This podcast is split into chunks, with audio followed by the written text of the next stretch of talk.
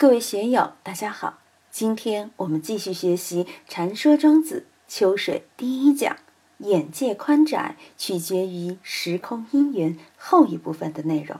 大家可以通过查看本段声音简介了解学习内容。上一次谈到河伯到了北海，看到大海了无边际，他发出了怎样的感叹呢？让我们一起来听听冯学成老师的解读。于是焉，河伯始悬其面目，望洋向若而叹曰：“刚开始的时候，河伯很骄傲，觉得自己非常棒，非常了不起。但到了大海岸边后，看到大海比他大千百万倍，自己得意洋洋的这么一个神态，一下就变相了，变脸了。”悬其面目，就是从沾沾自喜、得意洋洋，一下变得很惊诧、很惊愕，面部形象很快就转变过来。望洋向若而叹曰：“向若就是面对着大海，若是北海海神的名字。这个河伯是我冯家的，叫冯夷，因为是黄河之神，所以尊称为河伯。要知道，中国古代的神邸。”都是有名有姓的。玉皇大帝据说是姓张，和姜太公的名字一样。《封神榜》里面可能弄错了，本来该是姜太公做玉皇大帝的，后来不知怎么姜子牙变成了张子牙，张子牙当了玉皇大帝了。古代可能文字不好，甲骨文没有写清楚，用口来念就念糊涂了，张子牙就当了玉皇大帝的。这说了一些不相干的话，回过来。河伯就望洋向若而叹，他就做了自我检讨了。也与有之曰：“闻道百，以为莫己弱者，我之谓也。”言语就是俗语，就是大家都在说。要知道，街边巷语的话能得到传播并流行开来，也有很多道理。百就是很多，听了很多道理，总以为别人都不如自己了。闻道百，以为莫己弱。这个是个倒装句。有的人知识丰富，知识丰富以后就翘尾巴了，就认为别的人都不如自己了。我之谓也。哎呀，我今天才知道，我也是这么一种人啊。且夫我常闻少仲尼之文，而亲伯夷之义者，使吾弗信。今我独子之难穷也，吾非至于子之门，则殆矣。吾常见效于大方之家。何伯在海若面前做自我批评，当然也提出了一些道理来。以前我听说过这样的话：有人觉得孔夫子算什么多文？他知道有多少？他只是知道一点点文化而已嘛，有什么不得了呢？伯夷又是谁呢？伯夷是两个兄弟，是孤竹国君的两个儿子。孤竹国君要传位给兄弟叔齐，这个伯夷呢，为了不给老爹和弟弟添麻烦，自己就跑了。他弟弟说：“因为我的原因，哥哥没有继承王位，躲了，这是因我而起的。那我也走，我也不当这个国王了。”结果两兄弟都跑了。后来周武王灭商的时候，他又去干扰周武王。并数落说：“父死不葬，原籍干戈，可谓孝乎？以臣弑君，可谓仁乎？你老爹死了不去埋葬，算是孝吗？作为臣子去掐君主，算是仁吗？不顾天下老百姓的死活，打仗要死多少人了？所以你不仁、不仁、不义、不忠、不孝。父死不葬，周文王都还没下葬，你就要兴兵打仗了。”不忠不孝不仁不义，这都不行。而周武王呢，也不料理他，依旧带兵把商纣王给灭了。所以后来他二人就义不食于周粟，饿死于首阳山。在春秋战国的时候，就把伯夷、叔齐两个兄弟作为义士，中国义士的祖师爷了。社会上也有人觉得，孔夫子尽管是一个大学问家，他懂什么，又懂得多少？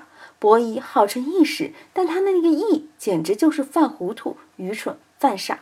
国王不当，要去当要饭的，没用。开始我还不相信这些说法，因为孔夫子那么不得了，圣人啦。伯夷、叔齐两兄弟也的确是高义之人，所以我不相信那些说法。但是今天我相信了，为什么呢？今我独子之难穷也，吾非至于子之门则殆矣。如果我今天不到海边，看见海洋的这么一种浩渺无穷，我真正的难以相信，难以相信这么一种说法。吾常见笑于大方之家。如果今天不到海边看看你的尊容的话，那么我将会永远的被那些使者所嘲笑。现在我们看见有些搞书画的，请某某方家见证，请某某方家指正。方家这两个字也是出自庄子，不仅仅是方家，而且是大方之家。大方就是大道。什么是大方？宇宙就是大方，乾坤就是大方。谁能担当得起阴阳、乾坤、宇宙？只有一个字：道。这个就很简单了。下面的话那精彩了，因为河伯是孤陋寡闻的。但北海若就不一样了，它就是一种广阔深远的代名词。北海若曰：“井蛙不可以语于海者，居于虚也；夏虫不可以语于冰者，独于实也；取士不可以语于道者，术于教也。”我们看这三个排比，井底之蛙。他的一生都生活在井里面，又没有见到大海，还别说见到大海，井坎都没卖出去过。周边的农田他也没有见过，哪有资格谈海呢？他是受局限于他那个生存环境，就只有那么一点。夏虫不可以语于冰者，独于食也。有的虫夏天就死了，你要跟他说冰冷的要命啊，他没有感觉。什么叫冷啊？和风煦日的，风和日丽的，这么美的天气，什么叫冷了？他没有这个概念。现在的年轻人，像你们带小孩的，知道什么叫饥饿吗？肯定不知道什么叫饥饿。现在内地的人，穷困家里的人，你说，哎呀，那个龙虾好吃。什么叫龙虾？不仅没有见过，更没有吃过，对不对？自己没有经历，连可能经历的机遇都没有，都不存在。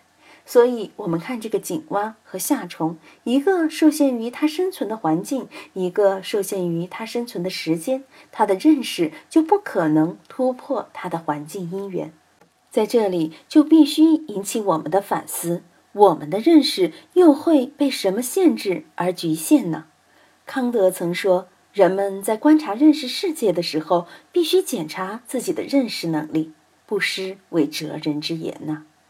佛教里面讲厚德智，讲缘起，那是需要根尘相即才有实的升起。